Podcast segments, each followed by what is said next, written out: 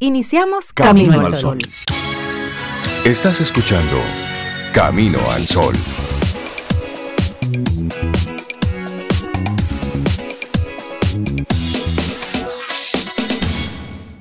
Muy buenos días y bienvenidos a Camino al Sol. Es lunes y estamos a 22 de agosto año 2022.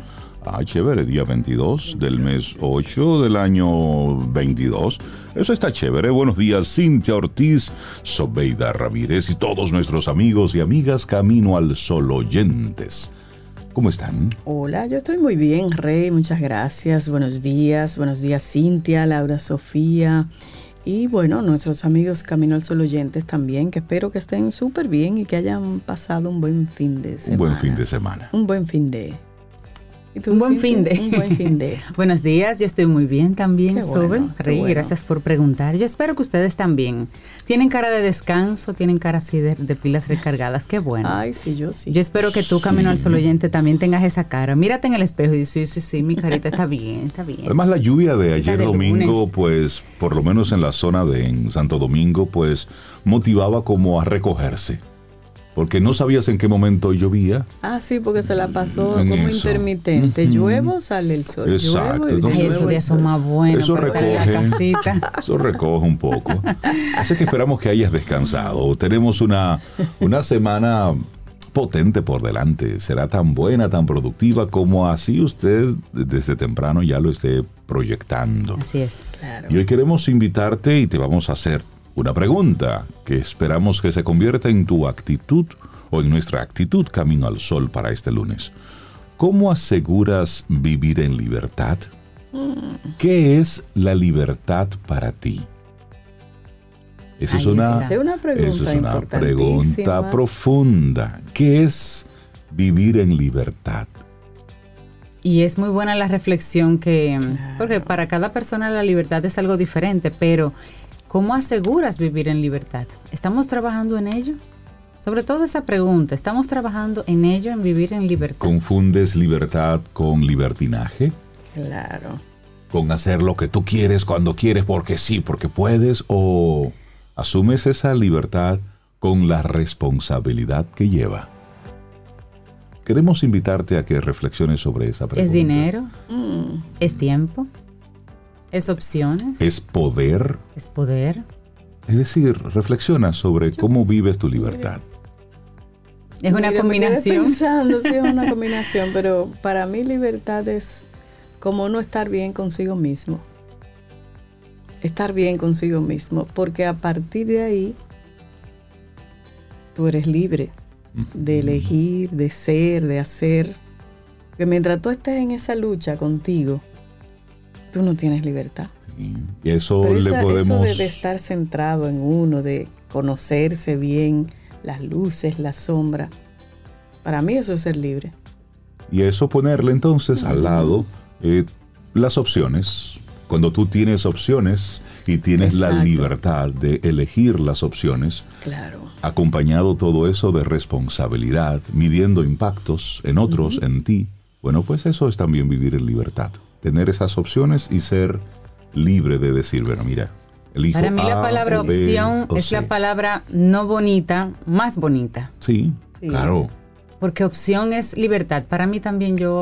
Cuando no tienes opción, ahí no hay libertad. libertad. Opción es libertad y saber que en esas opciones todas son están a tu alcance. Porque esa es la, la, idea, que esas opciones estén a tu alcance y que seas tú el dueño, el, el que tiene el timón de cuál de esas opciones eliges, hacia dónde te diriges. Y como dice Rey, hacerlo con responsabilidad. Ahí está. a veces uno elige, bueno, y elige tal vez no la mejor opción en ese momento, y ya un aprendizaje. Pero tener la opción y la responsabilidad de elegir, eso es libertad. Eso es libertad. Te recuerdo nuestro número de teléfono es el 849-785-1110. Tienes la libertad de escribirnos si así lo deseas y compartirnos cómo fue tu fin de semana, algún comentario, alguna sugerencia, solicitar alguna canción. No importa lo que quieras comunicarnos ahí en libertad. 849-785-1110 y nuestro correo electrónico hola arroba caminoalsol.do. Ya que mencionamos esto, bueno, pues ahí está nuestra página web caminoalsol.do donde en total libertad puedes volver a escuchar algunos de los segmentos, algunas de las conversaciones, el programa completo pasado, si así tú lo quieres, caminoalsol.do. Así arrancamos nosotros nuestro programa. Tuvimos un fin de semana muy trágico, Oh, sí. mucha violencia eh, se registró la semana pasada, durante el fin de semana también. Eso fue lo que pasó. Ya lo comentaremos algo de esto en los titulares. Pero hoy, desde Camino al Sol, queremos llamarte e invitarte a coger las cosas con calma, a respirar profundo, a medir las reacciones que tienes ante otros, cómo medir y evitar las provocaciones, cómo tú reaccionas. Recuerda que en la vida no es lo que te sucede, es lo que tú haces con eso que te sucede.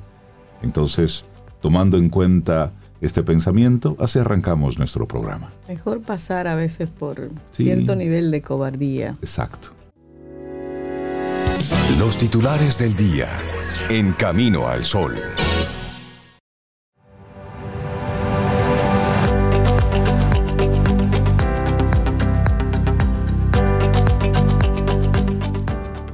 Y hoy hablamos de libertad aquí en Camino al Sol, la posibilidad de elegir. Y nuestra primera frase es de Jorge Bucay. Dice, la libertad es la capacidad de elegir dentro de lo posible. Es la posibilidad y el derecho que tiene cada uno de elegir una de las alternativas que se presentan en un determinado momento. El fin de semana estuvo lleno de violencia que se llevó a cinco mujeres en una semana de muertes y desgracias. Una ola de violencia que afecta a la República Dominicana ha dejado un saldo de al menos 10 personas muertas en la última semana, entre ellas cinco mujeres. Solo el sábado y el domingo cuatro mujeres perdieron la vida a manos de parejas y exparejas, tres de ellas de una misma familia, y esto ocurrió en el municipio de Los Alcarrizos, en la provincia Santo Domingo. En la familia de los Alcarrizos, un hombre identificado como Esteban Javier Cora, agente de la Dirección General de Seguridad de Tránsito y Transporte Terrestre, la DGCET, bueno, pues mató a Pamela de la Cruz, su expareja, María del Rosario, la ex suegra, a su excuñada Indira de la Cruz y al señor Lirán Méndez Báez, quien lo persiguió después del triple feminicidio. También hirió a su hijo de cuatro años, mientras que el domingo en Moca, la joven Carla Angélica Pérez, Durán de 20 años, quien presuntamente fue agredida por su novio con un cuchillo el sábado. Por la muerte de Pérez Durán está detenido el novio de la víctima, José Ángel Ureña Rodríguez, quien ha negado ser el asesino. Sin embargo, en una nota de voz que presumiblemente envió la joven a un pariente luego de ser atacada, dijo que su pareja intentó matarla. ¿Por qué mencionamos esto aquí en Camino al Sol? Esto ocurrió ayer. Y bueno, durante el fin de semana, pero la semana ya decía, 10 personas Sí. víctimas de la violencia que está aquí registrado. Porque a veces es. se desconocen las cosas que pasan y no se registra. Pero esto es para que como sociedad estemos despiertos, abramos los ojos, observemos lo que está ocurriendo en nuestro entorno. Cuando se llega a un feminicidio, eso no ocurre de un día a otro. Eso es- una especie de secuela, eso se va acumulando. Le- Llega un día en que detona. Leí Hay que la gente, el agente de la DGC tenía una orden de alejamiento. Es decir, ya eso se venía cosiendo desde hacía tiempo y era una persona que de manera oficial portaba un arma. Entonces, estemos despiertos, estemos alerta. Esto es para que como país nos preocupemos, nos ocupemos, veamos cómo estamos manejando el tema de la violencia en la calle, en nuestro diálogo, en las cosas que nosotros decimos, en el cómo nos comportamos. ¿Cómo reaccionamos? Cómo reaccionamos. Sí. Todo esto es lamentablemente una consecuencia de una serie de actitudes. Bueno, y otra noticia relacionada precisamente con la violencia.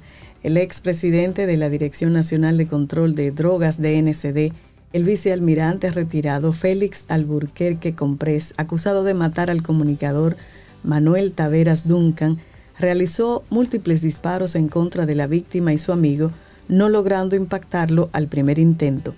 Eso señala el expediente instrumentado por el Ministerio Público para solicitar medida de coerción en su contra.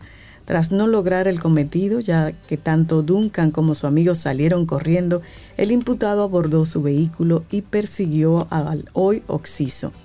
Viéndose frustrado por no lograr matar con los múltiples disparos realizados a la víctima en ese instante, aborda nuevamente su vehículo para perseguirlo, dice el documento. El expediente narra que Duncan logró esconderse detrás de una banca de lotería que está ubicada próximo al negocio Rico Hot Dog. Sin embargo, el imputado Félix Alburquerque Comprés lo encontró y procedió a desmontarse de su vehículo y le realizó un disparo en el tórax e inmediatamente este cae al pavimento.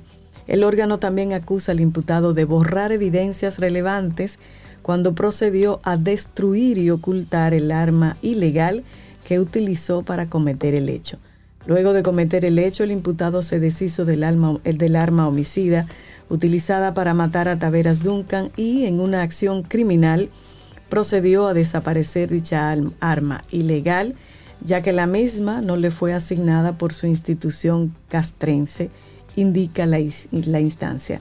El Ministerio Público depositó la tarde de este domingo la solicitud de medida de coerción contra Alburquerque Comprés, en la que pide prisión preventiva contra el imputado, alegando que existe el peligro de fuga y que de este trate de entorpecer la investigación mediante la intimidación a testigos conforme las relaciones que cultivó en su prolífica carrera militar y su comportamiento violento.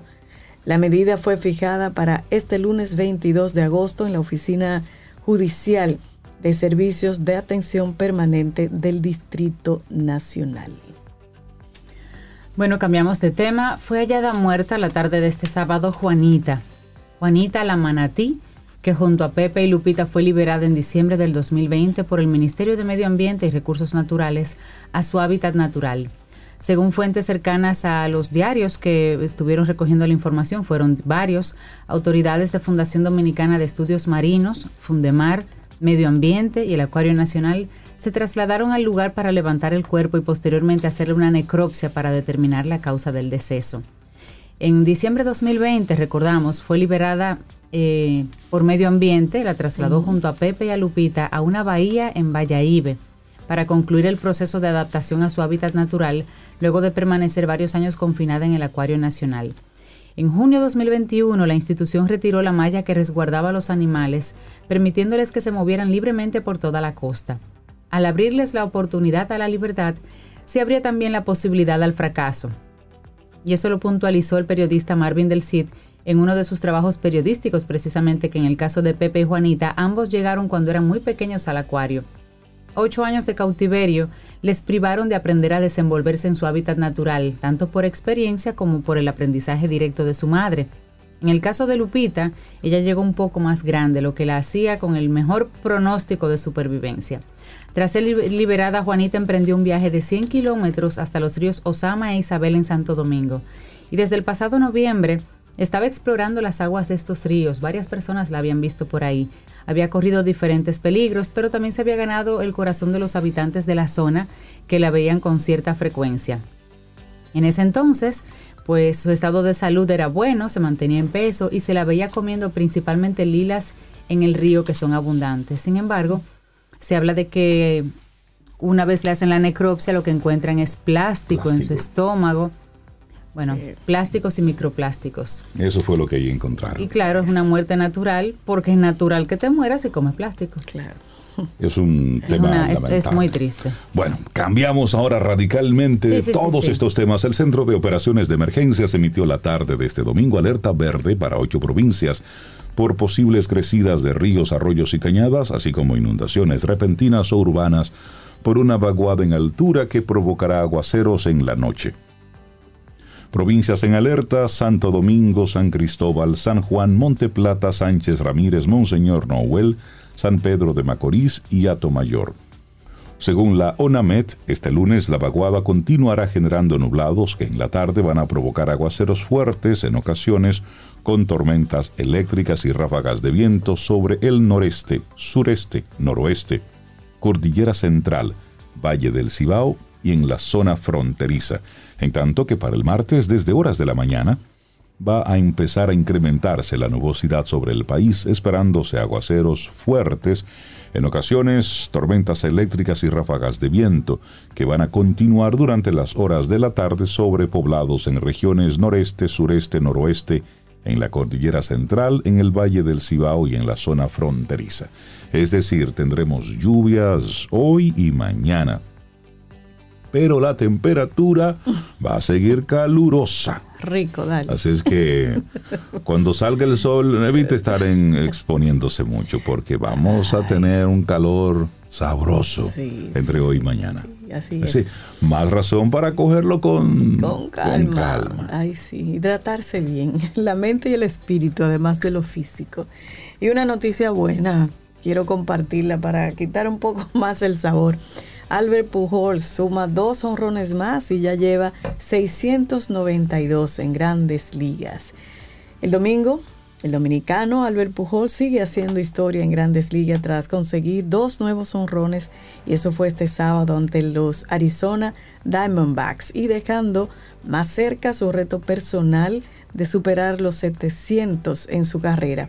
Sus dos cuadrangulares del día llegaron en la segunda y la cuarta entrada, ambos ante Madison Bumgarner y suma un total de 13 en la presente temporada para un total de 692 en su carrera, acercándose aún más al récord de Han Aaron, que completó 755 en toda su trayectoria.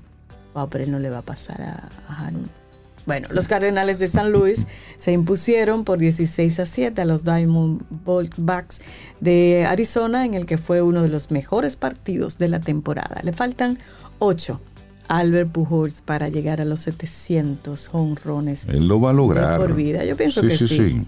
Yo quería que llegara lo de Aaron, pero No, pero que llegue a ser difícil. 700. sí, sí, sí. Señores. Sí, porque mira, eso, eso es nada más una- 700. Sí. Eso es una gran cosa. Sí, sí, sí, sí, sí. Sí, sí. Bueno, otra cara así también positiva, Nueva York prohíbe el gas en los nuevos edificios para combatir el cambio climático.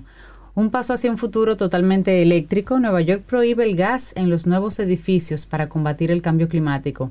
En edificios nuevos de menos de 7 pisos a partir del 2023 y en todos los edificios a partir del 2027. Nueva York ha votado para prohibir el gas natural en los edificios de nueva construcción, colocando la ciudad más grande del país, Estados Unidos, a la vanguardia de los esfuerzos nacionales para eliminar el combustible fósil y el gas de efecto invernadero. La prohibición del gas natural significa que las alternativas eléctricas, como las bombas de calor, que deberán reemplazar a las calderas de gas en los edificios de la ciudad, se puedan utilizar. Según se ha informado, este proyecto de ley podría ahorrar 2,1 millones de toneladas de dióxido de carbono para el año 2040, alrededor del equivalente a sacar a 450 mil automóviles de la carretera, además del ahorro que también va a producir para los consumidores. Para Ben Fornas, director de Clima y Sostenibilidad de la Oficina del Alcalde, en clara- en declaraciones que había dado, dijo, este es un paso histórico en nuestros esfuerzos por alcanzar la neutralidad del carbono para el año 2050 y reducir nuestra dependencia de los combustibles fósiles. Pasito a pasito. Así es, y bueno, cambiamos ahora de tema y lamentablemente hay que volver a ese plano violento, pero fue lo que ocurrió y hay que estar enterados porque cada cosa tiene un impacto. Oigan esto, Daria Dugina, eh, hija del filósofo ruso Alexander Dugin, quien es conocido como ser el cerebro del presidente Vladimir Putin, falleció después de que su automóvil presuntamente explotara mientras conducía hacia su casa, según el Comité de Investigación de Rusia. Este atentado ocurrió el sábado en la noche cerca de Moscú, presumiblemente tenía como objetivo a su padre, y así lo informaron las autoridades rusas. Los indicios apuntan a que el ataque fue planeado. Los explosivos fueron instalados en el auto de Dugin, quien a último minuto cambió de vehículo con su hija después de asistir a un evento a las afueras de Moscú. Él y su hija eran invitados de honor en el festival de la finca Zakharovo, donde el filósofo dio una conferencia. Hay una investigación que está en proceso, pero lo lamentable de todo esto, por supuesto, es el, el fallecimiento de, Claro. de su hija. Y esto tiene una repercusión a lo interno de Rusia, porque Claro. es considerado el cerebro de Vladimir Putin. ¿Quién lo intentó matar? No era ella, aparentemente, iba hacia él. Mm, Exactamente. Bueno, y para, para tener cuidado, las personas que transitan por la autopista 6 de noviembre, pues esta se llena de hoyos. La autopista 6 de noviembre conecta la ciudad capital con varias provincias de la región sur, principalmente San Cristóbal, Peravia, Asua, San José de Ocoa, San Juan, Pedernales, Bauruco, Independencia, Barahona y Elías Piña. Por sus vías transitan diariamente miles de ciudadanos en las diversas rutas de autobuses y carros del transporte público, así como también vehículos privados y de carga. Al ser tan concurrida, Resulta inexplicable el estado de deterioro que acumula la autopista. Durante un recorrido realizado por periodistas de Diario Libre, se observó que la carretera está llena de hoyos. Estos grandes baches son visibles en ciertos tramos, especialmente en los carriles en dirección oeste-este a la altura del municipio San Cristóbalense de Atillo. Aunque algunos tratan de evitar caer en los hoyos, lo cierto es que la velocidad a la que se desplazan los automóviles por la autopista les impide percatarse de los mismos a tiempo, por lo que terminan cayendo en ellos, dañando sus vehículos. Cuando va por ahí no se da cuenta del hoyo, uno quiere cambiar rápido de carril para no caer y eso lo que provoca es un desastre, porque el que va al lado no sabe eso y entonces así fácilmente se choca.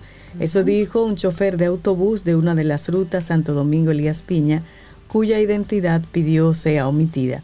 Las decenas de socavones en los carriles izquierdos en ambos sentidos de la carretera mantienen en alerta a los ciudadanos porque podría poner en riesgo sus vidas.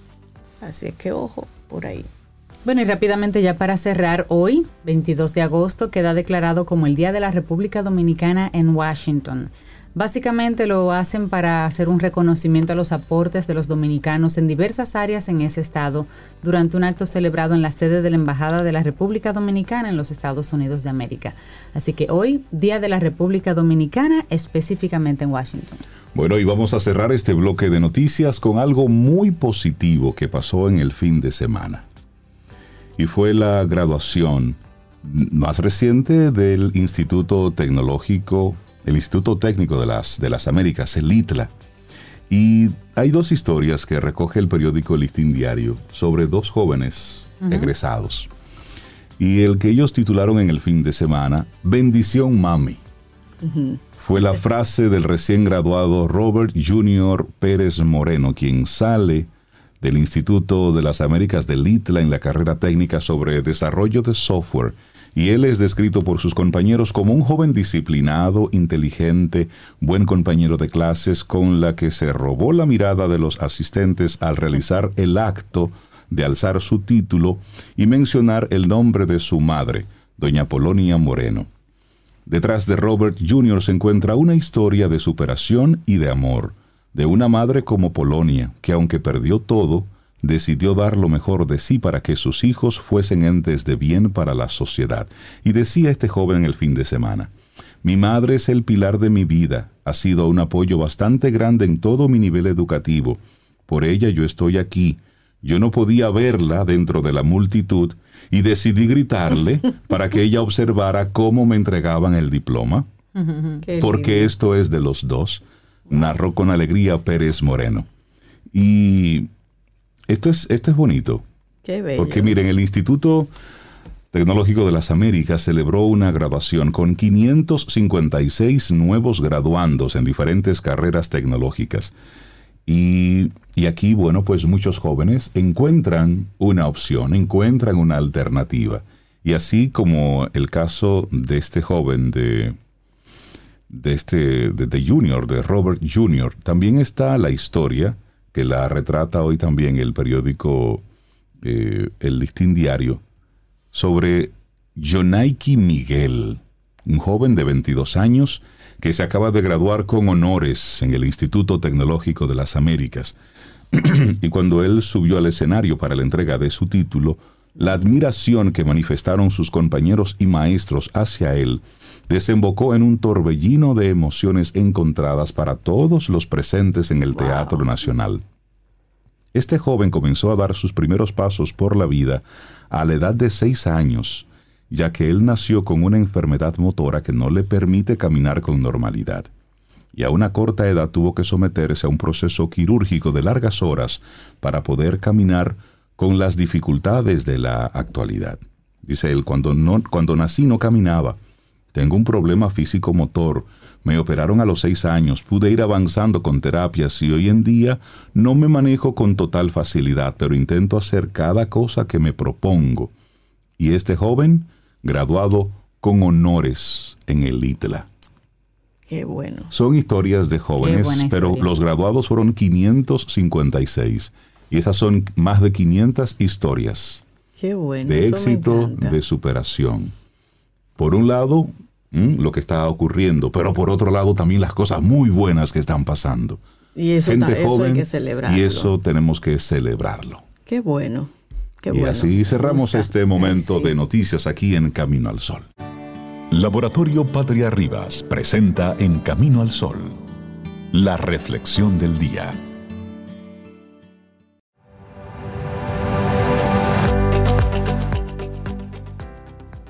Platón decía sobre la libertad, la libertad está en ser dueños de nuestra propia vida.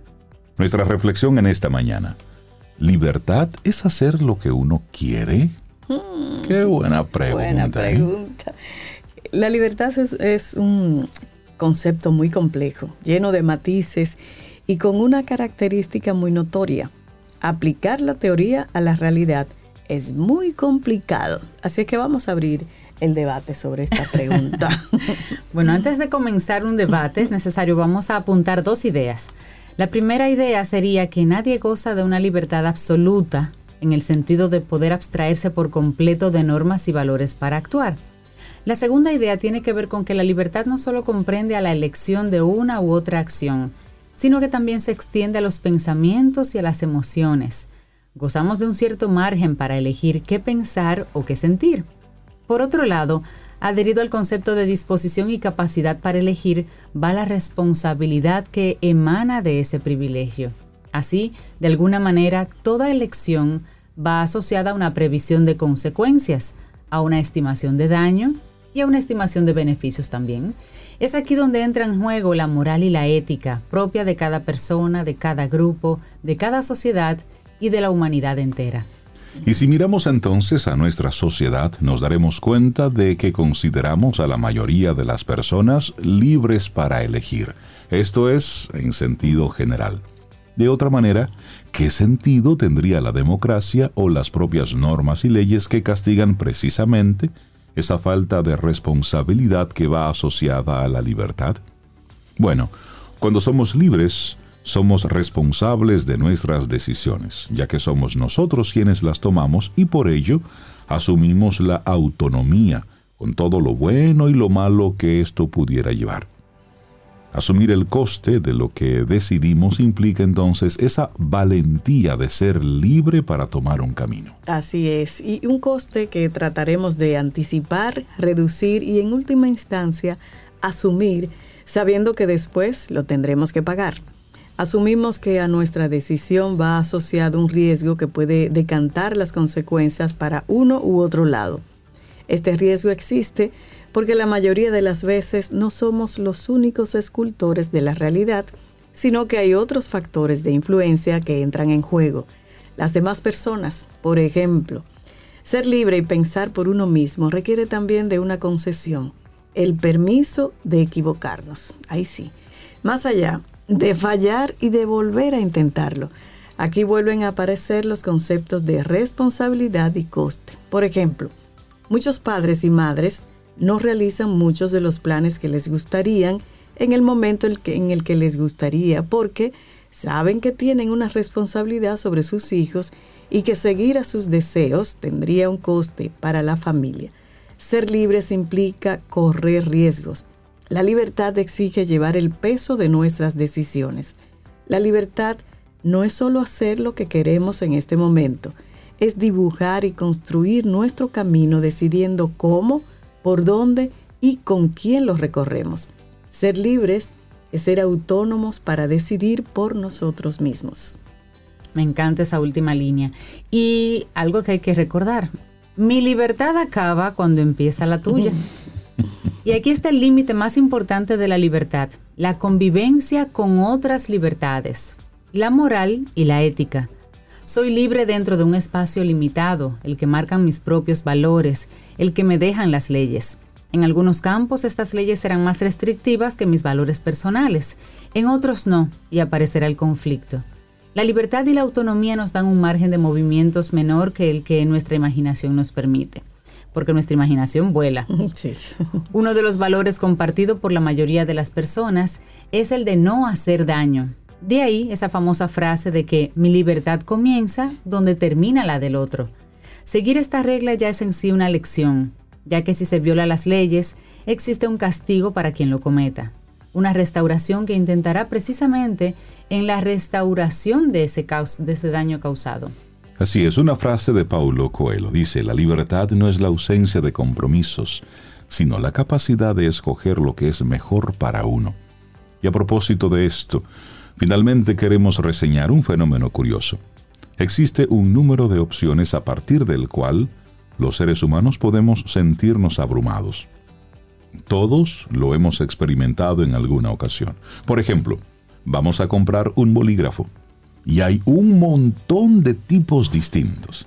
En principio es una lección al que conscientemente no le dedicaríamos tiempo, pero no es raro ver que nos pasamos 10 minutos para elegir cuando en la realidad preferiríamos dedicar ese tiempo a otros menesteres. Díganme si ustedes no se han visto en esa disyuntiva. y cuando es un menú de un restaurante, por ejemplo, ¿Mm? uno quiere de todo, pero hay que elegir. A los que nos gustan los libros, vamos a la ah. librería un día y vemos este y este, pero yo también. Entonces ahí comienzas a recordar todos los libros que tú dijiste que de tal o cual autor que te gustaría ver. Y cuando te vienes a dar cuenta... Sales con un par de fundas. Y pasaba también a las tiendas de discos. Cuando tú ah, ibas a... Sí, sí, eso era Porque ya eso no existe. Sigue siendo ya peligroso. de discos ya no existe como tal. Y entonces tú, tú, veías, a ese artista, ah, pero tú no sabías que tal o cual había sacado algo nuevo. Sí. Con los libros, es yo lo que hago para tranquilizarme recordar cuántos tengo pendientes por leer en casa. De la última compra. De la última compra. y eso se tranquiliza. Exacto. Bueno, es así como esa libertad de alguna manera secuestra nuestra voluntad, como si ese número de opciones tan grande en realidad nos molestara. Con sus paradojas y sus bondades, la libertad es uno de nuestros grandes privilegios. Sin duda la mayoría de nosotros contamos con un buen margen para hacer y deshacer a nuestro antojo, para decidir y crecer de una manera, en el fondo tan dependiente debido a nuestra naturaleza social como autónoma. Eso es. Libertad es hacer lo que uno quiere. Un escrito de Adriana Díez que compartimos aquí hoy en Camino al Sol. Y una tarea. Laboratorio Patria Rivas presentó En Camino al Sol la reflexión del día.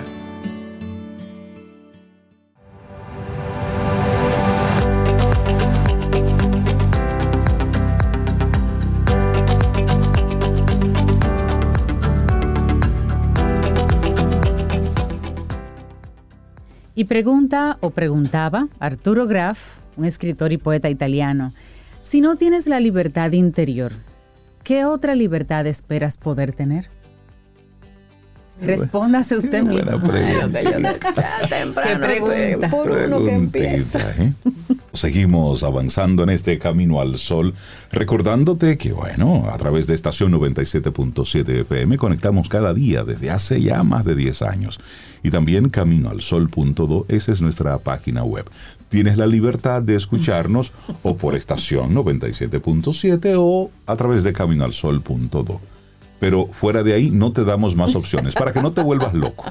Quédate ahí, en una o en otra. Bueno, y le damos los buenos días y la bienvenida al académico de Camino al Sol. Anda disfrazado de eso hoy, de académico. Paulo Herrera Maluf, consultor empresarial, docente, experto en estrategia, finanzas y sobre todo colaborador muy querido aquí en Camino al Sol. Paulo, buenos días. Buenos días. El, que ya soy de creer que yo ando con toque y birrete. no, tampoco así. Tampoco así. Es el ser el maestro académico. Todo. No, y Paulo hoy trae un tema así como interesante con su serie de gobernanza. Sobre gobernanza. Y hoy, oye, Rey Cintia, el hábito no hace el monje pero lo proclama.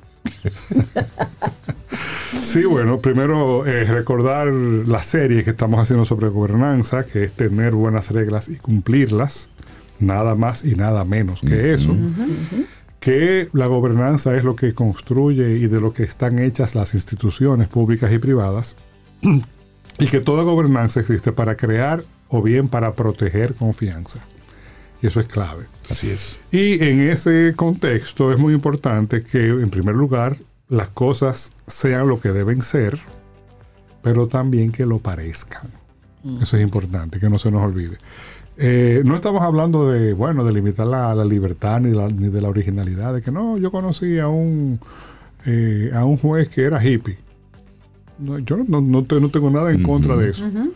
Pero cuando toca, un juez debe parecer un juez. Exacto. Cuando le toca su momento. Claro. Sí, no, incluso en general. Sí, sí. O sea, porque aún siendo hippie, debe tener. de- de- su, su toque. no debe hacer nada que, Que transgreda. destruya la confianza que él debe reflejar. Por debe supuesto. Sí. Proyectar. Y es eso. Un presidente tiene que parecer un presidente. Ya experimentamos aquí lo que pasa cuando un presidente no, No parece, parece un presidente.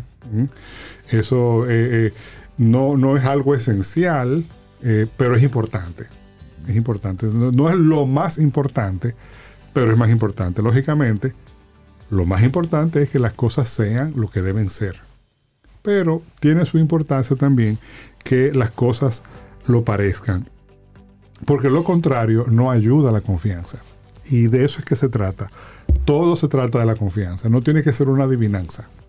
¿Mm? Eh, eh, eh, usted va por la calle, usted ve una señal eh, que, que dice, eh, por ejemplo, el hecho de que las calles estén bien señalizadas. A propósito de señales en la calle. Eso es importante. No hay que asumir que la gente sabe Exacto. eh, que, que hay una raya en el medio. No, la raya tiene que estar. Que en muchos Sí. casos nuestros no está. Ojo. Sí. Uno tiene que asumir lo que el otro, bueno, por aquí, por allá. Si usted no es de la zona fácil que se pierde. fácil que Claro. se pierde. De que, de que mira, por esta calle no se entra. Pero ¿dónde está el letrero? Correcto. Entonces, eh, eh, no hay que estar adivinando porque siempre que tú tienes que estar adivinando, el costo sube. El costo sube y la eficiencia de cómo funcionan las sociedades en lo macro y en lo micro, es decir, a nivel de la sociedad en su conjunto y a nivel de las organizaciones, se incidenta, se complica. Y de nuevo, volvemos siempre a la confianza. En ingeniería tenemos un dicho que dice que las estructuras, además de ser seguras, tienen que parecer seguras. El público no va a usar una estructura que no parece segura, aunque lo sea. Aunque lo sea. Exacto. Hay otro ejemplo que viene de los romanos que no lo voy a utilizar porque ya con el paso del tiempo ha sido muy sexista, que es aquel de la mujer del César, pero solamente lo evoco, pero no lo voy a decir porque me parece que, que- que está pasado. ¿eh? Pero la idea es, nos quedamos con el de las estructuras. Las estructuras tienen que ser seguras, pero también que parecerlas. El, el- cuando nos preguntemos por qué estamos enchonclados, porque ni siquiera es estancados, Es enchonclado. enchonclados que estamos, estamos como empantanados eh, en, esa, en esa renta media de la que no parecemos salir, eh, y ni para adelante ni para atrás. eh, y tenemos lo suficiente, la suficiente prosperidad como para darnos cuenta de las cosas que nos faltan, pero no podemos hacer mucho más que quejarnos de las cosas que nos faltan. Cuando queramos encontrar la causa de por qué sucede eso, yo creo que hay que buscarla por el lado de la gobernanza. Porque no le damos importancia a cosas que sí la tienen, eh, cosas que las vemos como formalidades eh, sin sentido. Los plazos, por ejemplo, eh, la- las, el que las eh, que los procedimientos para que una persona tenga credibilidad para ejercer su función en la empresa o en, la, o en el sector público esté claro, que no haya conflictos de interés, por ejemplo, ni aparentes ni, ni, ni reales. Ni obvios, ajá. Claro, y, Eh, y usted asumir también la responsabilidad si se siente involucrado y o juez y parte, que usted mismo desde su libertad y responsabilidad, pues se inhiba de uno que Claro. otro proceso. De uno u otro proceso, de una u otra conducta. Claro. Es nada. eh. Ujú. Y en caso de duda, casi nunca hay duda. En caso de duda, no hay Casi duda. nunca hay duda. ¿eh? Cuando algo parece pero no es, se destruye confianza. Eso es lo más terrible que puede haber. De hecho, de las peores cosas que podemos hacer en la vida, de las peores, los peores atentados que pueden hacerse en la vida, son aquellos que van minando la confianza. Eh, Y por eso en sociedades que son organizadas se, se penalizan tremendamente. Tremendamente. Cuando usted dice algo, por ejemplo, eso de que, eso de que, eh, de que usted vea, de que usted no puede mencionar la palabra bomba eh, antes de subir a un avión, eso tiene su sentido. Por supuesto. Claro, claro. Eh, eso, y eso, y eso el- es importante que, que, que eso se entienda. Eso qué sucede cuando algo parece pero no es. La confianza es lo más preciado que tiene una sociedad para muchas cosas. Y cuando algo es pero no parece, entonces se crea confusión y se trabaja de más porque tú tienes que dedicar tiempo, recursos para validar Exacto, explicar, que validar. lo que es es porque no lo parece. Exacto. Y eso crea un rozamiento eh, eh, indeseable que también, digamos que no ayuda a la confianza. ¿Cuesta dinero la gobernanza? Sí, cuesta algo. Pero cuesta es más caro. Cuesta una fracción de El lo que cuesta no tenerla. Exacto. Exactamente. Eh, y y, eh, nosotros tenemos como sociedad algunos elementos que en los que tenemos que cuestionarnos seriamente. Y digo como sociedad, no, no, no más allá de lo que ah, el, el gobierno, los políticos, no, no, no, es la sociedad.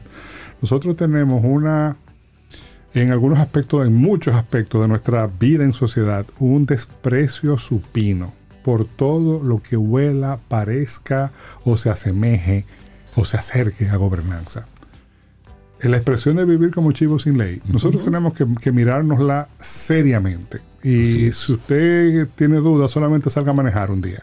Sí. Eh, y, o, o vaya por una carretera, la que sea. O el caso típico de las personas que se quejan de que este país es un desorden, esto es terrible, pero cuando le ponen a hacer una fila, Eso es lo que la violentan, Sí, claro. Sí, sí, sí. sí. Sí, se que- parece que, a- se cumpla para otros. para otro. Para Pero otros. para mí no. Sí, exactamente. ¿Quién quiere cambio? Todo el mundo quiere cambio. ¿Quién quiere cambiar? Nadie quiere cambiar. Entonces, eso, de esas son las, las cosas que tienen su importancia. Eh, bueno, para mí tienen mucha importancia, porque de nuevo son las que nos mantienen en, el, en, el, en esta dolorosa estabilidad. ¿eh? Ah, pero la estabilidad eh, no es mala, es buena. Sí, es verdad, pero llega un momento en que se convierte en, en estancamiento, se convierte Claro. en, en- en que no, que no avanzamos. O sea, pi- piensen cuál es el último gran, gran logro, gran cambio que tuvo la sociedad dominicana. Yo puedo pensar en la seguridad social hace casi 20 años, Sí. que es perfectible, tiene sus, sus temas que deben mejorar, que debió revisarse hace tiempo la ley, etcétera. Todo eso. Todo eso, pero ahí está. Después, ¿cuál otra cosa? Tú dices, no, espérate, que no, no, no. Entonces estamos todos como en lo mismo. Y no y es como sociedad que tenemos que despertar. Y eso comienza evidentemente en lo micro. Como dijimos la, la última vez, que comienza por casa. Sí. Claro. Eh, y de nuevo, también cuando podamos decidir eh, eh, tener pendiente que las cosas deben parecer lo que son. Pare- deben parecer lo que son. Eh, un maestro debe parecer un maestro. Eh, porque eso ya Sí, sí. Claro. genera confianza. Un médico debe parecer un médico. Eh, eh, y parece cosas que son como de perogrullo, pero tiene su importancia y no es algo que está completamente superado en nuestra sociedad. Eh, un, un vehículo que tú abordes del transporte público, por ejemplo, tiene que parecer que no se va a desbaratar en cualquier momento. Exacto. Es decir, puede, debe por lo menos aparentar que te va a llevar de forma segura. Y, y si, tú te de vas, destino. y si tú te vas a temas más dolorosos todavía, un hospital público tiene que parecer un lugar donde se cuida la salud, Claro. no un lugar donde usted se va a morir. Eh, eh, y así podemos, ¿verdad?, Eh, hablar de muchas cosas. Y de nuevo, no, es algo que hemos dicho en otras veces, no, en otras ocasiones, no nos luce no tener el nivel de gobernanza que requerimos, porque ya no somos pobres. Ese discurso de que nosotros somos un país pobre, no señor, nosotros no somos un país pobre, los números están ahí, búsquelos. ¿eh? Nosotros ya estamos en un, en eso, somos un país de incluso en términos de desarrollo humano promedio, desarrollo humano promedio. Estamos en desarrollo humano medio alto, pero ese medio duele, porque hace tiempo que está ahí. Romper esa barrera. Y es, es un tema que es más mental y, y colectivamente mental. Que lo primero que tenemos que hacer es creernos que es posible, porque no, no, nosotros es un país pobre ya. Eso, y eso sirve como Todo justificación. está perdido aquí. No, Ya, pero- no, O, tú crees que tú estás en Suiza cada vez que Sí, dicen pero sí, ¿por sí. qué no, No, podemos empezar a Claro. funcionar es como es- funcionan los países más avanzados? No, pues aquí es sencillo. Sale un fin de semana. Todo lleno. Es decir, restaurantes todos llenos, plazas comerciales todo lleno. Si vas a cualquier sitio de vacaciones, todo lleno. La playa, todo lleno. Es decir, hay una dinámica económica, sea eh, empeñada o no, pero hay un movimiento y hay una dinámica. Si ves un edificio de apartamentos de se vende. Todo averigua vendido. todo vendido. Entonces Sí. tú dices, Exactamente. entonces hay una dinámica que nos dice y nos confirma eso que Pablo está hablando. Y desde luego, en la gobernanza tiene una prima hermana, que es la transparencia, Ay, que está muy ligada a que las cosas parezcan lo que son y sean lo que, sean lo que deben Claro. ser, que ella es más dolorosa. más que costosa, es dolorosa, Es porque dolorosa. tenemos que estar dispuestos a ser igual de transparentes como nosotros exigimos al- a los representantes del sector público que lo sean. Que lo sean. Claro. Eh, y eso ahí ya se complica. La proca se reto es el rabo ahí. por supuesto. Eh, y estos son temas que tenemos que seguirlo hablando como sociedad porque yo estoy convencido de que esto se resuelve o empieza a resolverse cuando la sociedad empiece a verlo como un problema, cuando la sociedad empiece a reconocer y a, a- a- a verse compelida a atender el dolor que esto le crea, porque el dolor está ahí. Señores, es como ocho veces más probable que usted se muera en un accidente de tránsito que, que se muera por una muerte violenta, por, por un asalto o algo así. Ocho veces más probable. Bueno, ahí están los números. No, y esos son números fríos, eso no, eso no- esos son Exacto. datos, eso no son opiniones. Exactamente. Pero la sociedad no reacciona, no reaccionamos. eh, eh, eh, incluso en, en- en- en ver cómo es que lo vamos a atender. No, no, no. y, y, bueno, la- las estadísticas de muerte, por ejemplo, en la carretera Duarte, eso es algo que debería. No, eso espanta. Eso debería crear una reacción nacional. Eso es un- la carretera Duarte, la autopista Duarte. Es una autopista de muerte. Es una gran funeraria. Sí. O sea, eso, es, eso es una cosa. Y, y- y es verdad que está sobreutilizada porque hay mucho tráfico, este, que, eh, eh, re- recorre o pasa a través de zonas muy pobladas. Pero volvemos al tema, es un tema de orden, es un tema de gobierno, Sí. gobernanza. o sea, de- Y ahí le conectamos el- la parte educativa, el tema social, el tema Sí, ci- pero, pero mira, más, ciudadanía, que de gobernanza. más que de educación es un tema de cultura, porque Sí, es que totalmente. sabemos que está mal, sabemos Sí. que está mal. O sea, usted no puede meterse en vía contraria. Usted me va a decir a mí que usted se Claro. mete en un motor en vía contraria y usted no sabe que está mal. Claro. Claro. Sí.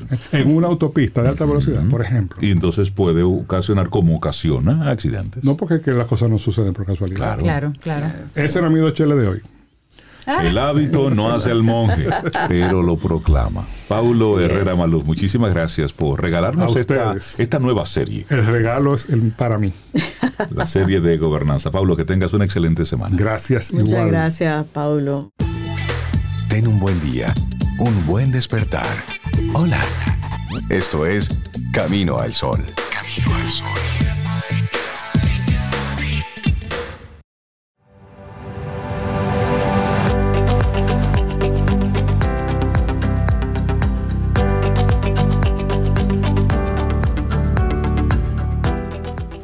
Nuestra siguiente frase de Ramiro de Maeztu, un escritor español sobre la libertad también, dice, La libertad no tiene su valor en sí misma. Hay que apreciarla por las cosas que con ella se consiguen. Y le damos los buenos días y la bienvenida a María Ten, experta en mercadeo, ha hecho toda una vida profundizando, conociendo las interioridades del mundo del marketing digital. Y hoy nos va a dar la clave. ¿Qué hacer y qué no? Para tener éxitos, para triunfar con los anuncios en video. Hola María, ¿cómo estás? Buenos días. Buen día, súper bien ¿y ustedes. Muy Súper bien, María, también, qué bueno bien. tenerte. Ay, yo me sentí vieja con ese intro. Experiencia, pero María. La gente no la quiere asumir de sus sentirte años. como quieras. Tienes razón. Por tienes supuesto, razón. Asume tus años y más en una época donde todo es eh, para allá. Eso es así. Entonces, no, los años pesan. Ayer yo subí Y un post y, Y y caí en cuenta, yo ya tengo ocho años en Camino al Sol. Así. Ocho años. Como Wow. nada. Ah, no, pero hay que revisar ese contrato. Pero tú eras menor entonces. Yo cuando era llegaste. una bebé. Pero nada, vamos al tema, que sí, que no con los anuncios de video. Y los anuncios de video siempre han dado mejor resultado, mejor impacto que los estáticos. Eso sí, sí, solo sí, lo hacemos correctamente. Ok. Y y eh, se ha debatido mucho últimamente con el tema de la duración de ese video. Hay mucha gente que se inclina por videos más cortos, 15, 30 segundos, y hay otros que han demostrado que no importa la duración del video, siempre y cuando el video cumpla con ciertos requisitos, que es lo que vamos a hablar hoy. A ver.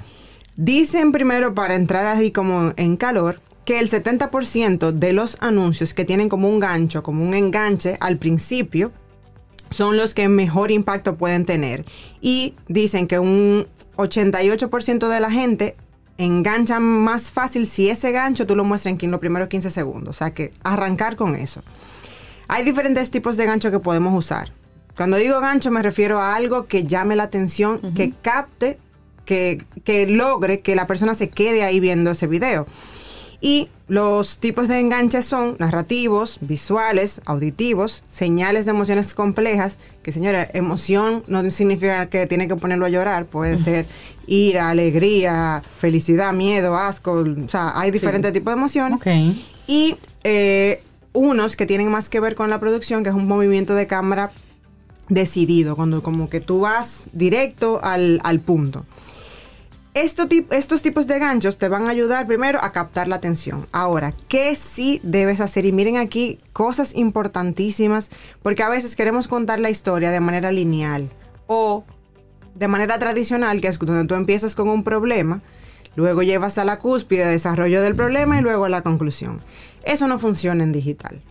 Eso era muy usado y es una forma de storytelling muy normal, muy común, pero lamentablemente en digital y más si es un anuncio, porque calcula que la gente no fue a ver eso, sino que se le apareció. Sí, el, el- el anuncio Sí. es un, un impertinente. Exactamente. Es alguien que va e interrumpe. Es correcto. Entonces, si yo no lo estaba buscando, si yo no quería encontrarme con eso, lo mínimo que puede ser es que si tú quieres llamar mi atención, porque sea atractivo. Y dicen, hay que empezar desde arriba, desde el principio. En los primeros cuatro segundos, tú tienes que tener por lo menos tres tomas diferentes. En el primer, Los Cuatro primeros cuatro segundos. pam, pam, pam. Exacto. Tomas distintas para llamar la atención de la gente. Luego, humanizar un poquito el producto y buscar la manera de que ese producto no se sienta como que él te está vendiendo, sino como que es un personaje más de la historia.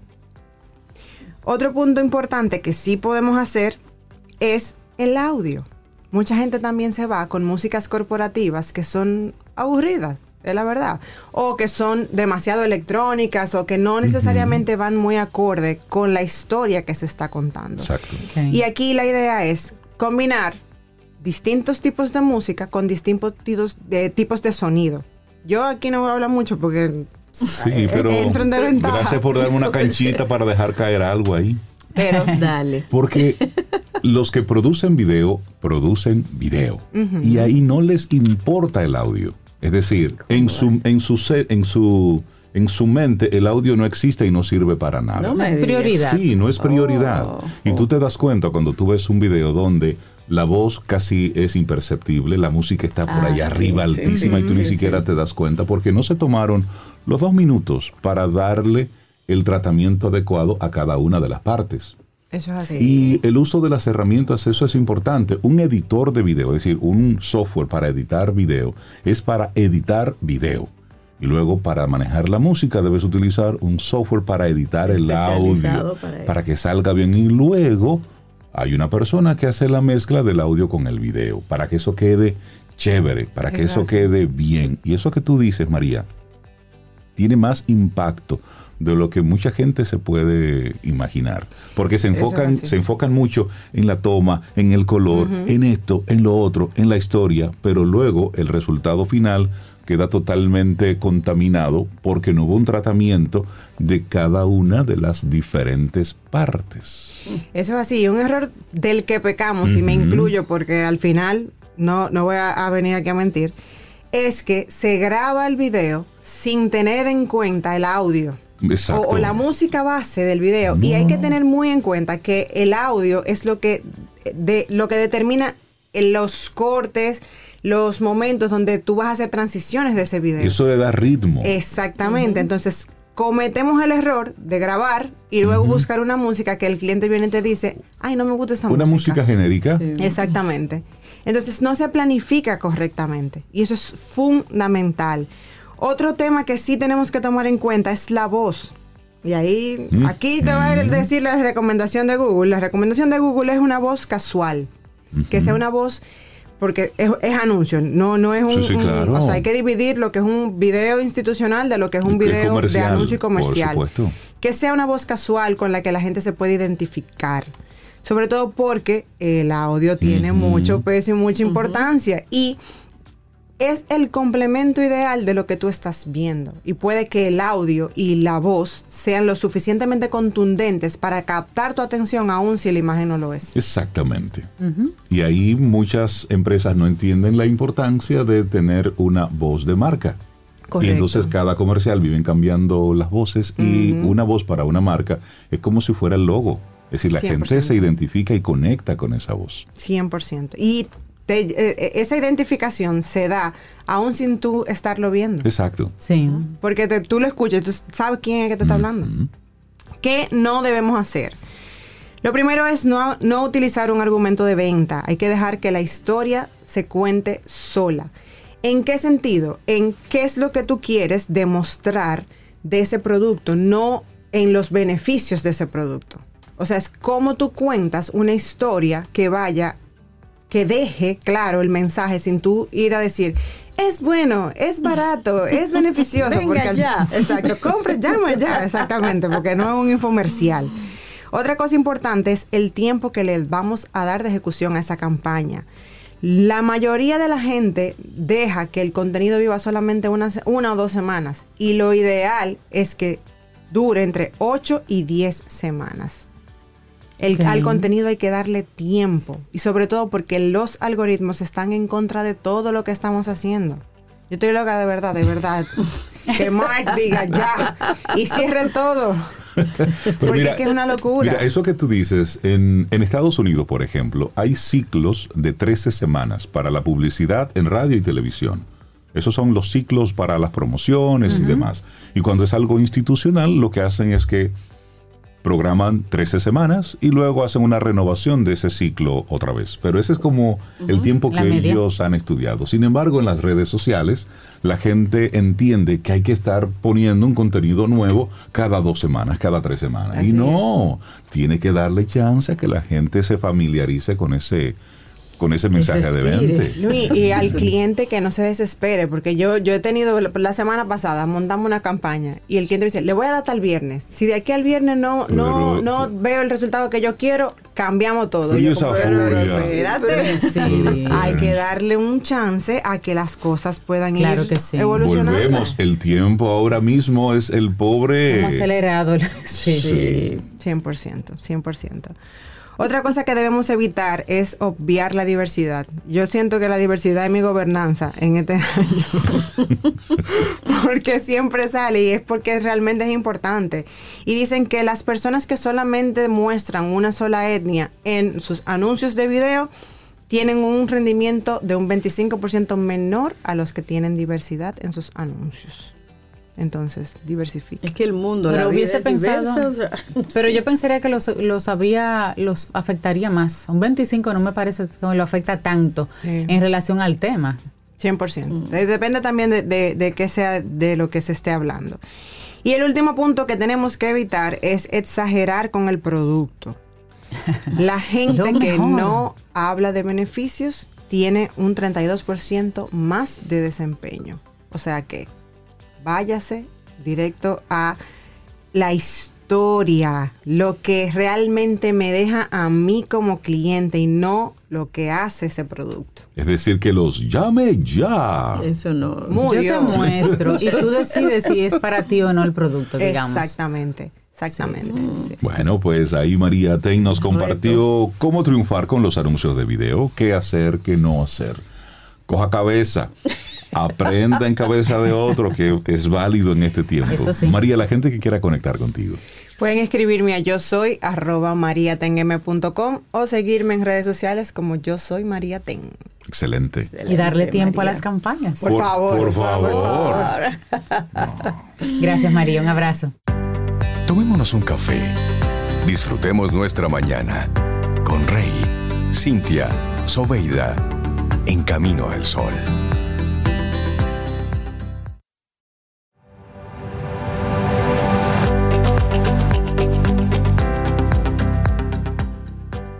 Y nuestro tema central en el día de hoy ha estado siendo la libertad. Es la libertad. Y la siguiente frase es de Nelson Mandela. Hermosísima frase que dice, ser libre no es solo deshacerse de las cadenas de uno, sino vivir de una forma que respete y mejore la libertad de los demás. Así es, y bueno, darle los buenos días, la bienvenida a Kedwill Polanco. Él es gerente de negocios Leasing y Factoring del Banco Popular Dominicano. Y vamos a conocer esto del leasing popular. Kedwill, buenos días y bienvenido a Camino al Sol. ¿Cómo estás? Muy bien, muchas gracias por la invitación y permitirnos eh, compartir información importante para la audiencia. Claro que sí, Kedwill. Bienvenido a Camino al Sol. Y vamos a hablar del leasing popular, pero podemos explicar así el camino para nuestros oyentes que tengan un contexto de qué es el leasing, qué significa leasing. Leasing es una alternativa de financiamiento donde se acuerda mediante un contrato de arrendamiento compras de bienes en una modalidad de alquiler, principalmente dirigido a pymes y, personales independientes.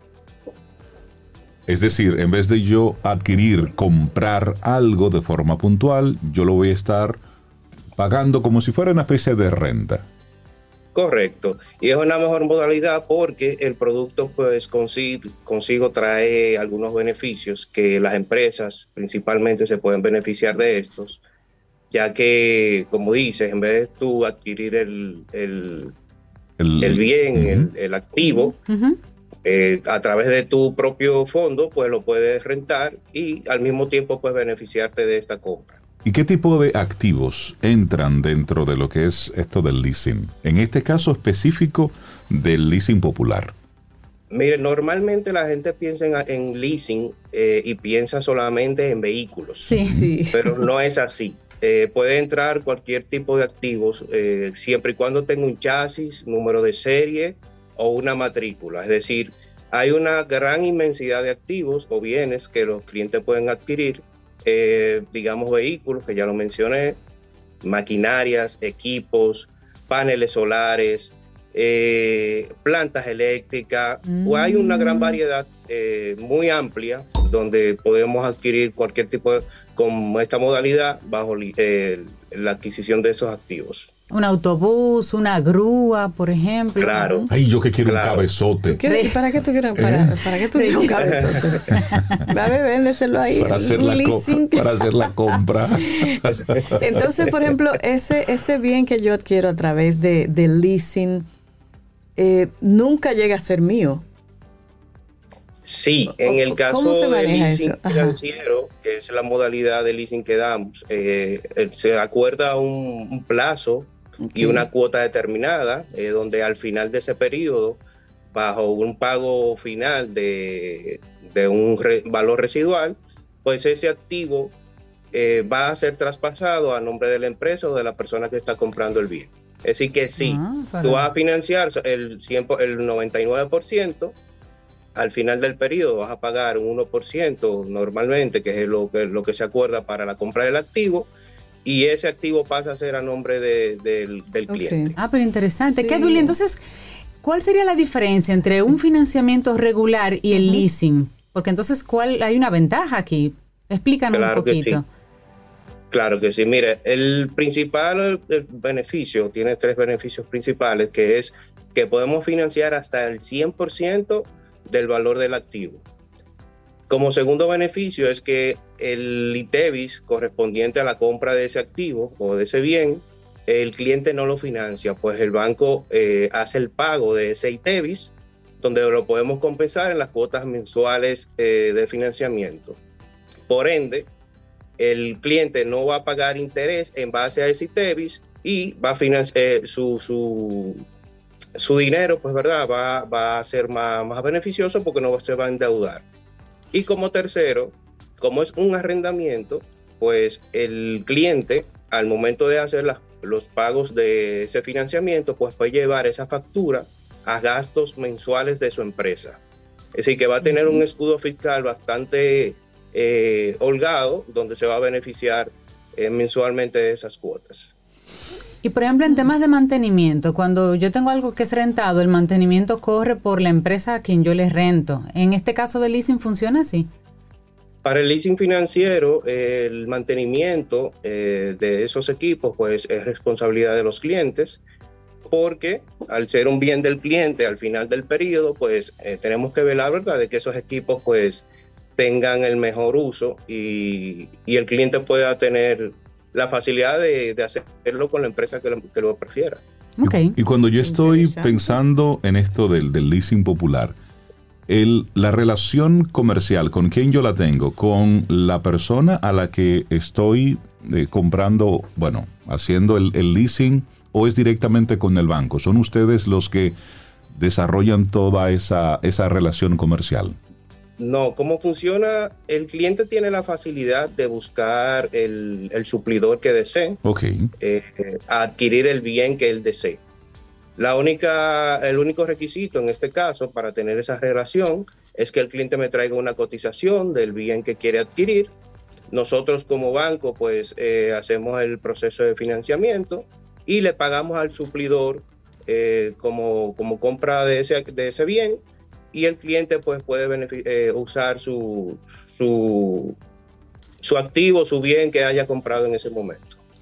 Para Así como funciona. El cliente me trae una cotización, nosotros hacemos el proceso de financiamiento y le pagamos al suplidor.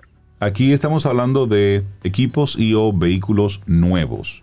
¿O también entra dentro de ese rubro algún equipo de, de segunda mano? Sí, podemos financiar eh, vehículos hasta tres años de antigüedad, es decir, que también puede ser vehículos usados. Eh, claro, siempre y cuando esté en buen estado, nosotros eh, tenemos un grupo de tasadores que ponemos a disposición del cliente, donde ellos nos muestran y nos envían la información de esos vehículos que les desea adquirir y podemos hacer el financiamiento sin ningún tipo de problema. Pero interesante, una persona, veo por acá que también, por ejemplo, computadoras, una persona que quiere hacer una, una agencia de relaciones públicas digital, que realmente lo que necesita es computadoras, software, licencias, también puede hacer el, el leasing, eso también entra. Correcto, como dije al principio, todo lo que tenga un número de serie, pudiéramos eh, hacer el financiamiento sin ningún tipo de problema, computadoras, impresoras, maquinarias, imprentas, es decir, hay un abanico de posibilidades que están a disposición del cliente. Kedwell, ¿debe ser un, emprendedor, o sea, una persona que tenga una empresa constituida o una persona física puede hacerlo también? Un freelancer, por un ejemplo. freelancer, que sea su nombre. Sí, claro. Eh, también tenemos la posibilidad de darle el financiamiento mediante leasing a personas físicas. Tienen el mismo beneficio. Eh, de igual forma, si van a adquirir cualquier bien, con, mediante una cotización, lo podemos hacer el el financiamiento. Estos, estos procesos, ¿cuáles son los montos mínimos, que que una persona pueda tener en mente para poder acceder a un tipo de servicio de esta naturaleza? No, en este caso no, no hay un monto mínimo. Eh, ya va a ser dependiendo de la necesidad del cliente y de la, del bien que quiera adquirir. Eh, te puede acercar con toda libertad y, y ver, no hay problema, eh, no, no, hay, no hay límites. Son muchas preguntas, Kedwell. aquí te tengo otra. Una persona tiene, por ejemplo, eh, para un crédito normal, se, mira el historial de crédito de esa persona, pero en este caso para el leasing, miramos que, que tenga una empresa funcionando o que la persona físicamente pues tenga unos ingresos de acuerdo a su trabajo, a su trabajo, no sé, freelance o lo que tenga, o miramos un plan de negocios que la persona tenga si es para comenzar desde cero ¿Qué miran ustedes? ¿Qué toman en cuenta para el leasing? No, el financiamiento de leasing es una facilidad regular. Eh, se miran los mismos requisitos, se le piden los mismos documentos okay. y se hace una revisión regular de su crédito y capacidad de pago de los clientes, donde cada cliente, ¿verdad?, tiene su, su capacidad y, historial de crédito que lo vamos a evaluar de manera regular. Se le piden sus, sus ingresos y el activo que quiera adquirir mediante el financiamiento del ISO. Pero estamos hablando de que esto va enfocado directamente a productividad. Esto no es para consumo, sino para equipos, maquinarias que tengan como un fin. Producir, trabajar. Correcto. La idea es impulsar, eh, como dijeron los emprendedores y las pymes, donde puedan de manera fácil pues beneficiarse de un financiamiento para adquisición y al mismo tiempo pues tener un, un escudo fiscal con las cuotas mensuales de este financiamiento. Excelente. Las personas que quisieran conectar con, con esto del leasing popular, ¿está disponible como producto en todas las sucursales o de forma específica hay que ir a algún lugar? No, está en todas las redes, en las redes sociales del Banco Popular, Popular en línea. Pueden ir a la red de sucursales de su preferencia. Eh, los oficiales de negocios en cada sucursal tienen información concerniente al producto eh, también hay un área especializada eh, para el producto que, de donde estamos trabajando, pero pueden hacer contacto directamente con su oficial de negocios, sucursales. También tenemos un número de contacto que es el 809-544-8400. 809-544-8400 y pueden escribirnos a través del email leasing.bpd.com.do. En español, leasing Buenísimo. Excelente. Edwin Polanco, gerente de negocios Leasing y Factoring del Banco Popular Dominicano. Gracias por darnos hoy a conocer esto del leasing popular. Creo que es una herramienta muy potente para aquellos que estamos en el mundo productivo, en el mundo comercial, que necesitamos esos capitales para renovar las maquinarias, para actualizarnos, para ampliar nuestra capacidad productiva. Seguir aportando. Por supuesto. Kedwin, muchísimas gracias. Que tengas excelente semana. Excelente, gracias, Kedwin. Gracias. Y por aquí en el Popular a su orden. Muchísimas gracias. Un abrazo. Lindo día. Para iniciar tu día, camino al sol.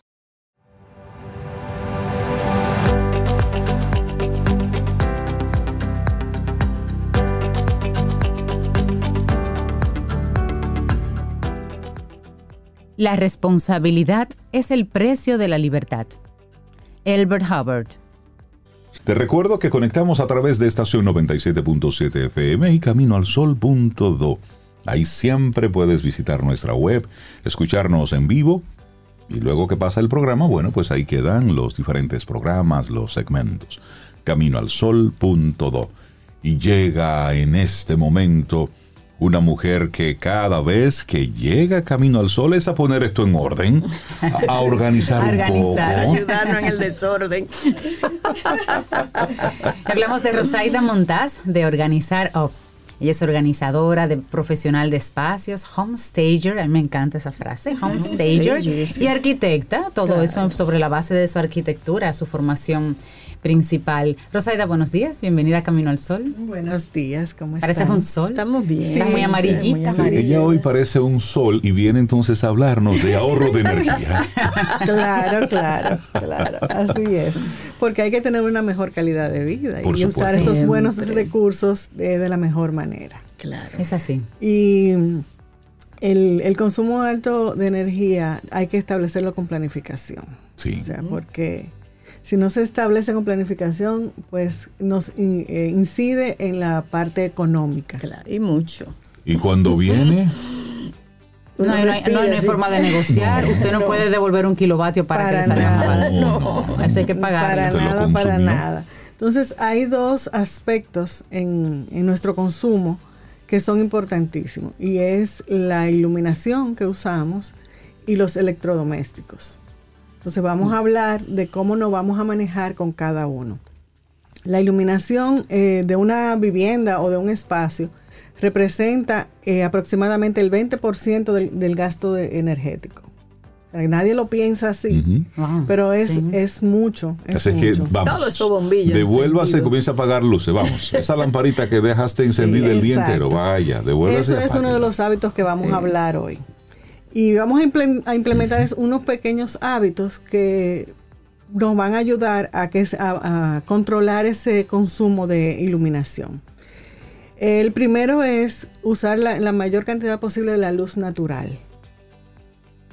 Así no tenemos que encender bombillas y, usar ese, ese, es la primera fuente de ahorro, ese, ese uso de la luz natural y que los espacios tengan buena iluminación. Aquí en la cabina ah, tenemos muy buena iluminación natural y eso nos ayuda a ese ahorro energético. La segunda es usar lámparas en puntos estratégicos y esas bombillas que vamos a tener en esas lámparas sean de LED. Muy bien. Porque eso va a representar un ahorro de un 80% de, esa, de ese consumo de iluminación. ¿Cuáles serían, por ejemplo, lugares estratégicos en casa para colocar lámparas? Eh, en los puntos más oscuros, o sea, en las habitaciones, pues la mesita de noche, en las salas, pues en el cerca del sofá donde tú te sientas. Las esquinas las suelen ser. Las esquinas suelen ser esos puntos. y, obviamente la luz del techo, que, en todos los hogares tenemos, pero si vamos a ayudarnos de otras eh, eh, iluminaciones, que sean esas lámparas que tenemos en lugares estratégicos en el espacio. Excelente. Y el tercer hábito, que ya tú lo mencionaste, es involucrar a toda la familia en el control del uso.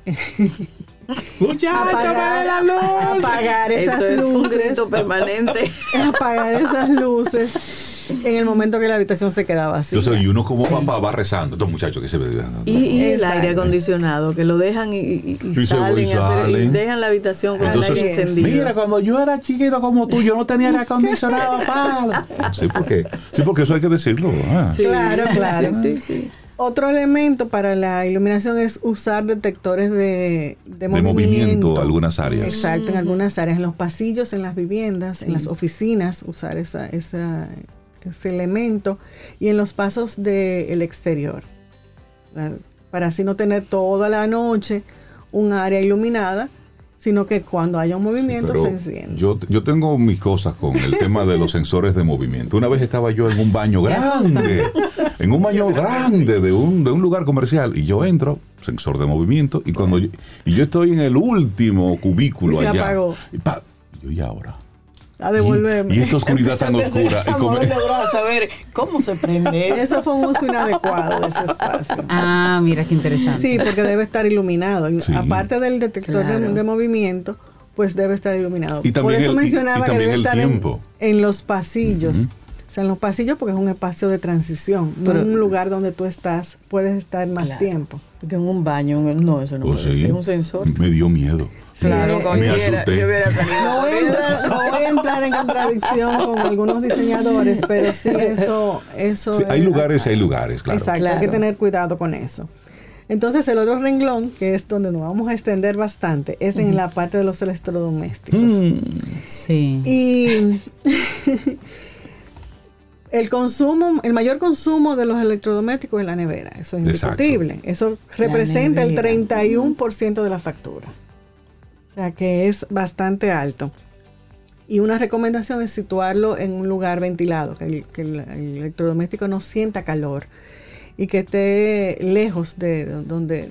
O sea, a veces si tú en la cocina o en el área donde lo vas a colocar, tiene una pared muy caliente, eso afecta también el, el, aparato. pero ahorita yo, yo reviso eso. Y tampoco tenerlo cerca de la estufa. Exacto. Que eso es un error bueno, de pero diseño. normalmente lo ponen así. Pero eso es un error de diseño. Es un error de diseño. la mía está al lado de la estufa. Ah, pues. bueno, hay una parecita ahí que la... bueno, hay que buscar si, si le afecta el calor de la estufa a la nevera. Bueno, como, tiene como, aislante. como tu estufa no se usa, está como un elemento de decoración, pues no hay problema. que tengan un estado Lo dijo. Solo se usa para hacer café. y para la foto. Y a veces algún huevito revoloteado. revoloteado. Eso no le hace daño. Algo que ayuda en la nevera es mantenerlo en la temperatura adecuada. Que sea entre los 5 o 4 grados Celsius, la parte de la refrigeración. Y el, congelador o freezer en los menos 18 grados. Y hay uno que tú no vas a decir porque tú eres una mujer muy decente. La nevera no es un closet. ¿Qué Pues, significa eso? Que la gente, hay personas que abren la nevera y la dejan abierta en Ah, lo que sí, eso buscan. consume- sí, eso y es eso consume mucho. Y es Cierto. un punto que iba a decir ahora mismo y es abrirla lo menos posible. Exacto. Ah, yo la abro lo menos posible. ¿viste? Exacto, cuando vas a, si tú vas a, a Ah, preparar, a, a cocinar, pues tratar de sacar todo, Todo. al, Todo ahí, al- sí. al mismo Sí, tiempo y no sí. estar cada vez abriendo, porque eso, Claro. el, el volver a la temperatura, pues eh, hace un alto consumo. Y no introducir alimentos calientes.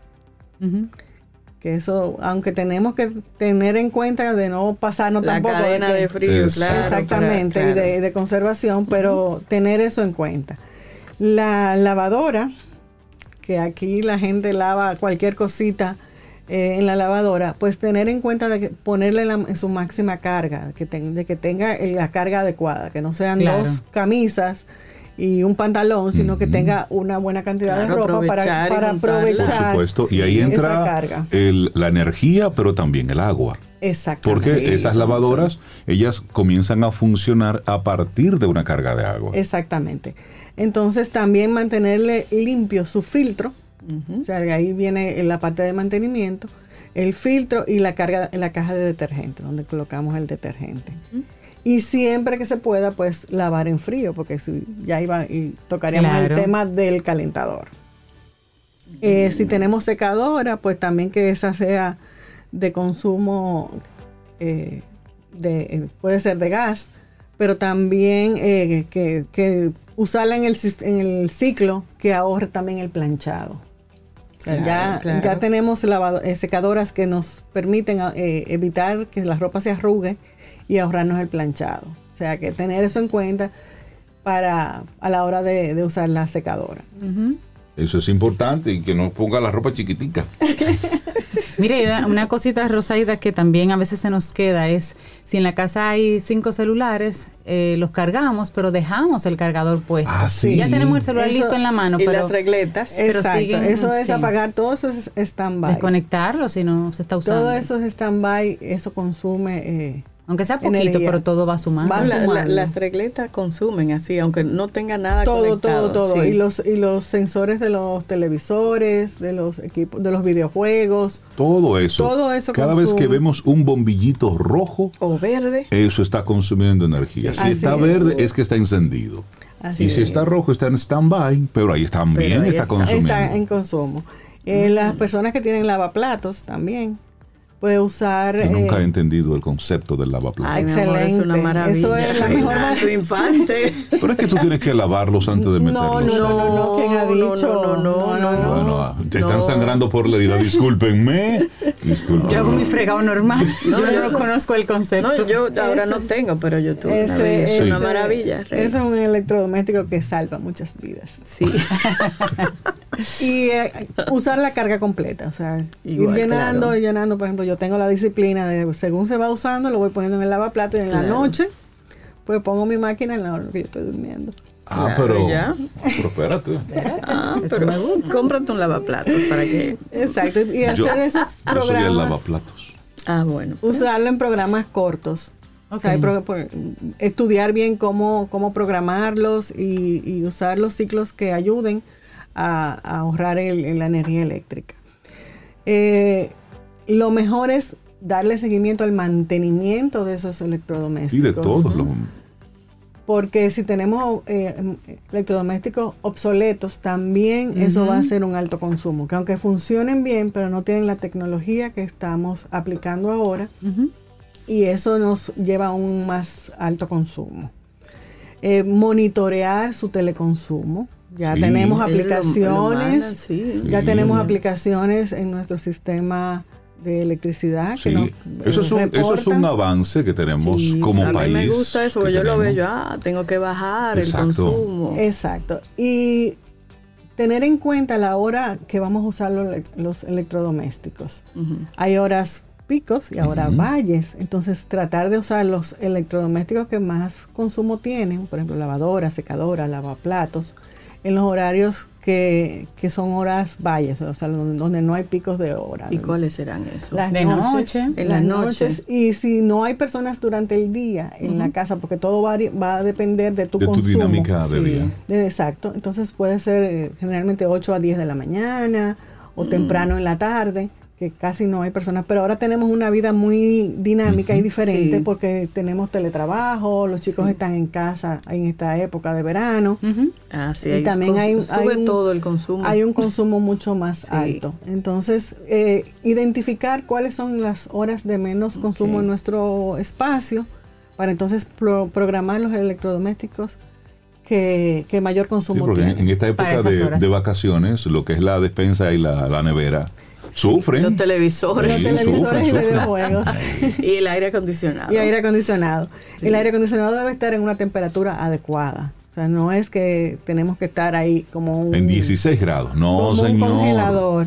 Porque eso también eh, ocasiona un alto consumo. Dicen que la temperatura como adecuada para evitar alto consumo es 24, 24 grados. 24 grados. Usted lo pone ahí. Mira, que está en 24 y, me da frío. Exacto. 24 grados y lo pone el abanico en low. Porque tranquilito. Eso es un, servicio, Rosaida, que ofreces en organizar. Por ejemplo, una persona que diga, mira, ya yo he desconectado todo, yo he cambiado todo y la luz no me va. no puedo seguir peleando con el de sur ni con el de este, ya. Para uno identificar si es un, un equipo obsoleto eso ya lo hacemos a modo de, supervisión arquitectónica. Ok. Pero también vemos la planificación que tú tienes. Te ayudamos a planificar tus consumos y tus horarios de uso de, en casa o en la oficina para evitar esas fugas De, consumo. Perfecto. Y eso se hace conectando con Organizar. Eh, todo el que me escriba un mensaje directo por Instagram le puedo mandar una, una listica con todo lo, que consume cada eh, aparato y los horarios y todo eso, o sea que eso solo puedo ah, regalar. Ah, eso está chévere. Arroba organizar. organizar. Ahí le puedo, me, escriben y le mando esa listica. Ah, pero ahora mismo tiene. Para, pues te vamos a escribir, Rosy, para, que, para que monitoreen y sepan qué consume cada electrodoméstico. Y la gente que quiera conectar contigo. Organizarup.com, nuestra página web y las redes sociales, Organizarup. Rosaida Montaz de Organizar Up. Muchísimas gracias por traernos este tema, el consumo inteligente para ahorrar energía eléctrica. porque si bien es cierto que la factura va subiendo, no es menos cierto que debemos hacer un uso responsable. Hacer claro, hacer conciencia. Y, y, ayudar al medio ambiente también. Así es. Así es. Un abrazo, Rosy. Gracias, Un placer. Ten un buen día, un buen despertar. Hola. Esto es Camino al Sol. Camino al Sol.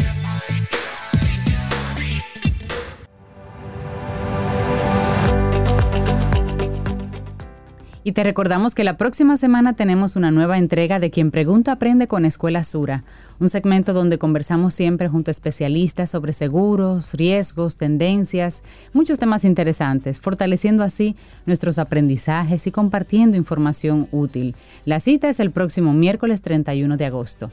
Quien Pregunta Aprende con Escuela Sura. Y llegamos entonces al final de nuestro programa por este lunes 22 de agosto. Mañana martes, si el universo sigue conspirando, si usted quiere y nosotros estamos aquí, tendremos un nuevo camino al sol. Lindo, lindo día. Hasta mañana. Y esperamos que hayas disfrutado del contenido del día de hoy. Recuerda nuestras vías para mantenernos en contacto. Hola arroba caminoalsol.do. Visita nuestra web y amplía más de nuestro contenido caminoalsol.do. Hasta una próxima edición. Y pásala bien.